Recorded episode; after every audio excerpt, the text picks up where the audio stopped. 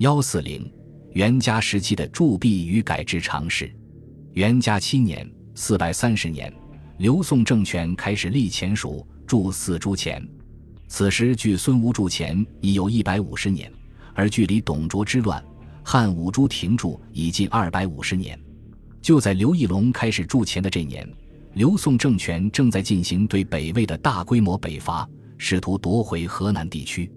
虽然史书未明言，但此次开始铸钱与战争期间的大规模动员，尤其是聚敛军费的行为，应当存在一定联系。汉代铜钱重五铢。元嘉新钱为何略有减轻？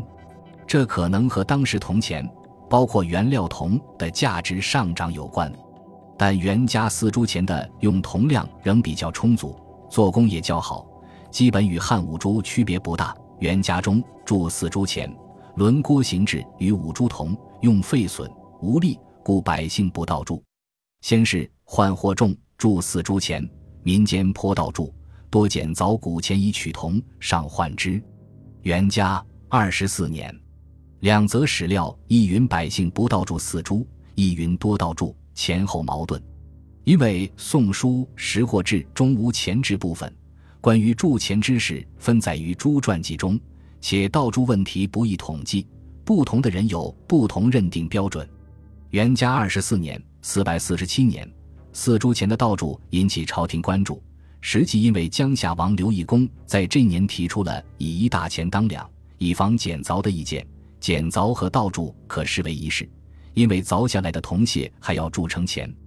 刘义恭这派意见认为，经过减凿的古钱已经太多，不应当让这种不完整的铜钱和完整铜钱同价，所以一枚完整铜钱应可折算为两枚减凿钱，让减凿者失去了盈利空间。反对者则认为大钱。小钱并没有可以统一识别的标准，难以严格操作。钱之形式、大小多品，直云大钱，则未知其格；若止于四铢五铢，则文皆古传，既非下走所识，家祸漫灭，由南分明，公私交乱，争讼必起，此最是其深疑者也。这里说四铢五铢，即完整的汉五铢和新铸元嘉四铢，是毫无疑问的大钱。其实最方便从朝廷得到新铸四铢钱的，就是刘义公本人。他提出一大钱当两，难免有私利。太尉江夏王义公遂给资费钱三千万，布五万匹，米七万斛。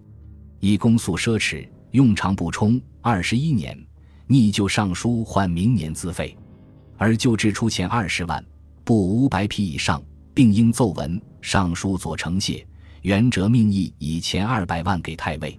当然，以刘宋时期的铸钱规模，一年的铸钱总量也未必有三千万之多，应当还包含了从民间征收的杂税之钱。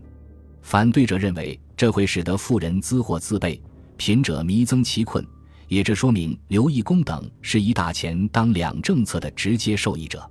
这个政策最关键的漏洞是没有区分大小钱的严格标准，所以只实行了不到一年，到次年五月就废止了。